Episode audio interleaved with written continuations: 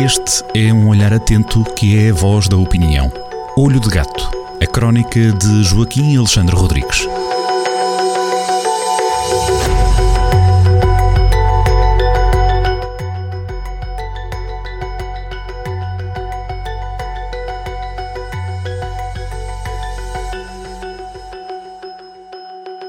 Sejam muito bem-vindos a mais uma crónica assinada por Joaquim Alexandre Rodrigues, na Rádio Jornal do Centro, Jornal do Centro que está nas bancas, edição número 949. E para celebrar esta capicua de números de edições, Joaquim, esta semana vamos ter aqui uma espécie de. uma espécie não, uma verdadeira cacharolete de assuntos. Vamos começar por qual? Pois é, é, é uma mixórdia de temáticas, como diz o outro. E, e, até é um bocado difícil, nem sei muito bem para onde é que hei de começar. Eh, as ideias vão esvoaçando conforme este vento desta tempestade que, que, tem estado aqui por estes dias, não é? Que não está. Bom, eh, vamos começar pelo, pelo Twitter. Pelo Twitter e pela mudança. Um, ehm, o Elon Musk, o, dono do Twitter, depois de ter lá enterrado 44 mil milhões de, de dólares naquilo, entre várias coisas, decidiu mudar-lhe o nome, o que não dá muito jeito. Porquê? Porque já havia o hábito, nós já estávamos habituados, os clientes do Twitter, como é, como é evidente, já estavam habituados a, a, dizer Twitter, já usavam palavras que até estavam aportuguesadas, mas tu pode ir ao dicionário e encontra, encontrar lá ainda no, no Priberam, no dicionário online Priberam, encontra-se lá a palavra tweet, a palavra twittar, tweetar, twitteiro, o logotipo do, do pássaro azul também era, também era um, uma coisa permitia muitas metáforas, a metáfora do pássaro azul, uh, lembra até o, o ah, a mim sempre me lembrou o, o Bluebird, um poema do Charles Bukowski, There's a bluebird in my heart that wants to get out, but I'm too tough for him. I say staying there, I'm not going to let anybody see you há um pássaro azul no meu coração que quer sair, mas eu sou muito duro com ele eh, e digo-lhe: fica aí, eh, não te vou deixar sair. Pronto. E, só que o, nem, nem este pássaro azul do, do poema de Charles Bukowski eh, eh, foi suficiente para derreter o coração frio do novo dono do Twitter. E, e ele decidiu que, que aquilo deixa de se chamar Twitter e passa-se a chamar X. Ora bem, não é fácil. Eu, uh, as pessoas continuam a dizer, até no, os jornalistas dizem, uh, no Twitter uh, ou no X, ex-Twitter, ainda está naquela transição por causa dos hábitos. Não vejo que a palavra cheat ou chitar, eu vou agora chitar um, uma coisa que vá pegar, pelo que provavelmente nunca vão entrar nos dicionários. É sabido que Elon, Elon Musk, o dono do Twitter e, e da Tesla e, e, de várias empresas deste tipo tem uma especial uma especial um especial fetiche pela, pela letra X. E eu eh, há bocado antes de, de, de entrar aqui na, nesta conversa com os ouvintes do Jornal do Centro fiz uma pesquisa rápida e fui achar uma história muito interessante, portanto, acabei mesmo de lê-la há menos de um quarto de hora, mas que é tão interessante que eu vou partilhar com os ouvintes do Jornal do Centro e do Rádio Jornal do Centro, que é o seguinte. Por, por alturas de 1999, 2000, por essa altura, o Elon Musk tinha uma startup eh, eh, estava a construir uma startup que ia, que ia trabalhar no, no negócio do, do, dos pagamentos online e de, e de, É uma espécie de banco online, portanto, estamos a falar na viragem do, do, do, século e do milénio. Eh, a internet a nível eh, a esse nível eh, está, era praticamente um, um, um oeste selvagem, não havia pagamentos online, não havia nenhuma empresa que fizesse esse tipo de serviços, e então ele estava nesse universo e juntou-se lá com uma equipa e com, e com, uma, com a Julie, Julie Anderson Ackenbrandt, assim o nome da senhora que devia ser a, a, a gráfica.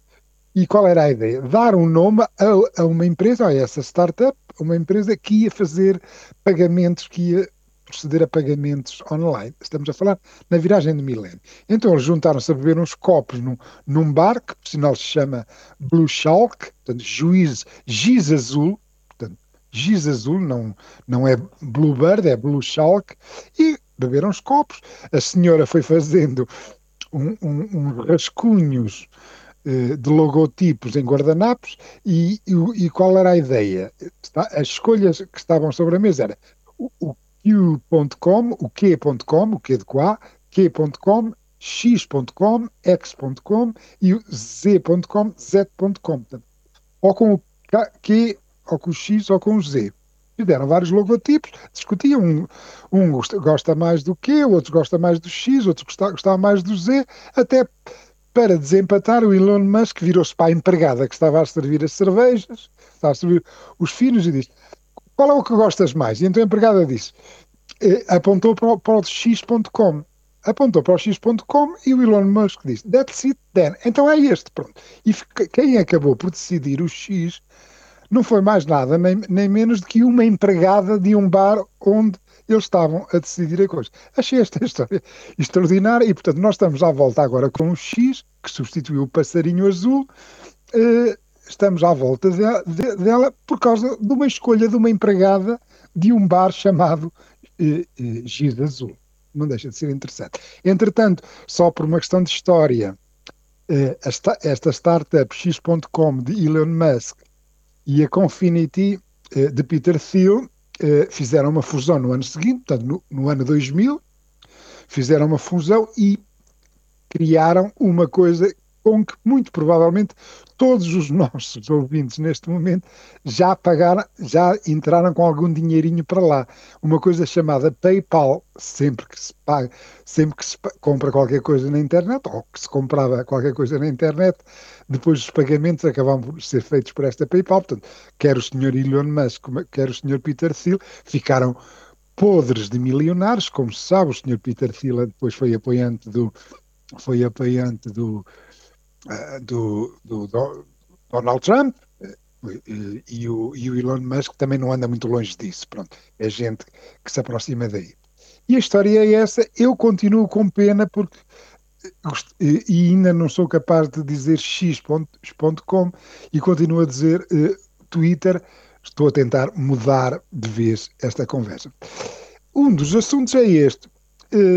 Outro assunto uh, da crónica desta semana, e, e para irmos direto ao assunto, uh, guerra entre Israel e o Hamas. É tudo que está a ouvir nos mídias, boa parte do que estamos a ouvir nos mídias e que é partilhado nas redes sociais. É mentira. Uh, estamos a ser completamente manipulados. Uh, e, e, existe uma extraordinária emocionalidade, as pessoas estão, estão muito emocionadas porque é de facto o que ali está a acontecer, o que aconteceu no dia 7 de outubro e o que aconteceu e o que está a acontecer agora é tudo uma tragédia e também é uma tragédia para a verdade. Uh, para a verdade. Ex, uh, existe um, um, um, uma conta no Twitter, lá está, não é no Twitter, é no X, agora diz X, do jornalista Cheyenne Sardarizadeh, da BBC, que é um extraordinário verificador de factos e que está, eh, é importantíssimo seguirmos essa conta para, pelo menos, percebermos até que ponto estamos a ser manipulados agora, até com muitas fotografias e vídeos gerados por inteligência artificial. Eu estou, neste momento tenho aqui no meu computador uma fotografia de, de, um, de um em que em segundo plano está uma casa desmoronada com, com as vigas e, eh, e as placas tudo no chão e à frente uma família constituída por um homem de barba que tem eh, ao colo e, a, e, aos ombros quatro crianças e leva uma pela mão. Há ali uma confusão de braços à volta do pescoço dele. Eh, a, a, a, fotografia foi partilhada já milhões de vezes, eu também já ouvi já a vi partilhada por muitos amigos do Facebook e, e legitimamente eh, entristecidos e, e, e, muito tristes com, com esta imagem que é uma imagem de desgraça. Tem a legenda, uma, aquela velha eh, eh, eh, legenda uma fotografia vale mais que mil palavras, só que tem um problema. Esta fotografia é completamente falsa. A fotografia, nem tão pouco. Uh, uh, teve intervenção humana, foi feita por inteligência artificial. E, e, portanto, estamos neste sarilho. E digo aos ouvintes e digo aos leitores do Jornal de Centro, para tentarmos. É uma trabalheira desgraçada, é um suplício, mas não irmos de uma forma eh, muito impulsiva eh, consumir a informação, porque uma boa parte da informação que está a ser dada pelos órgãos de comunicação social e partilhada nas redes sociais é pura e simplesmente mentira. Falo também nos diucos dos carros velhos, mas depois os leitores que façam favor de ler, também não é assim muito importante, toda a gente está a falar sobre os carros velhos e sobre o orçamento, e provavelmente ainda vamos ter tempo daqui uma semana ou duas de, de regressarmos a esse assunto. Quero terminar e, e, assim termino também na crónica, sobre o problema do desconto de 30% nas portagens eh, das nossas autoestradas, nossas entre aspas, A25, A24, A23, eh, A22, a Via do Infante, por aí fora. As autoestradas ditas do interior, aquelas que eram scoot, queria dizer sem custos para o utilizador, mas que passou a, eh, eh, passou a ter custos para, para o utilizador, como bem sabemos, e enormíssimos, quer dizer, elas pagam em portagens por quilómetro, mais até do que as anteriores autoestradas que não eram escudos, eh, que, tem sido, que é um, uma ladroagem que tem sido feita ao interior. Ora bem, foi anunciado pelo governo que vamos ter um desconto de 30% nestas autoestradas. Isto é uma coisa extraordinária, é um espanto, porque os governos ultimamente eh, arranjam sempre uma maneira de, de, de, de complicar as coisas.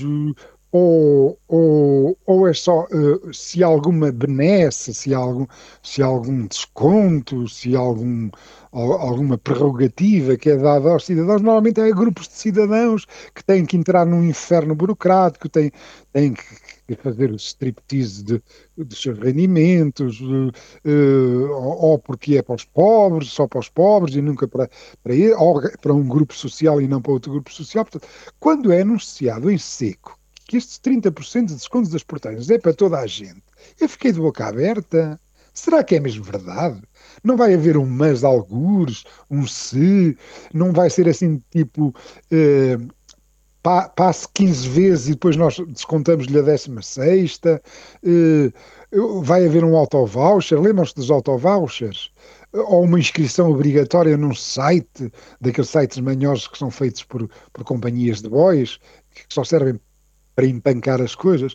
É, até custa a crer, se de facto acontecer haver 30% de desconto e as pessoas não terem que fazer nada a não ser quando passarem debaixo de um pórtico e, e, e, o, e o, aquele pio horrível que, que, as vias verdes fazem quando se passa debaixo de um, de um pórtico nas autoestradas e o dinheiro que é sugado da nossa conta bancária for reduzido em 30%, isto é, por exemplo, no, no pórtico número 9 da A25, que é aquele que fica entre Fornos de Algudes, entre o nó de Fornos de Algudes e o nó de Celurico. Em vez de nos custar um euro, passar a custar 70 cêntimos, isso é um milagre. E nós temos que, que, reconhecer isto como milagre, eventualmente fazer uma celebração, porque a Lisboa, aquela Lisboa dos passos sociais fofinhos, que, baratinhos e que, que tem transportes públicos subsidiados para todo o lado, esta Lisboa, que está sempre com aquela conversa do, do utilizador-pagador, quando somos nós, os do interior, a pagar, quando é isso, vem sempre com aquela conversa do utilizador-pagador. Eh, desta vez, vai mesmo dar-nos. Eu ainda vou, ainda ponho na forma de pergunta: será que vamos ter mesmo um desconto, uma benesse dessas nas nossas autoestradas? Ainda custa a crer. É esperar para ver, como diz o outro. Joaquim, bom fim de semana. Bem. Isso é prudente. Até é para a semana. Um abraço e bom fim de semana. Um abraço.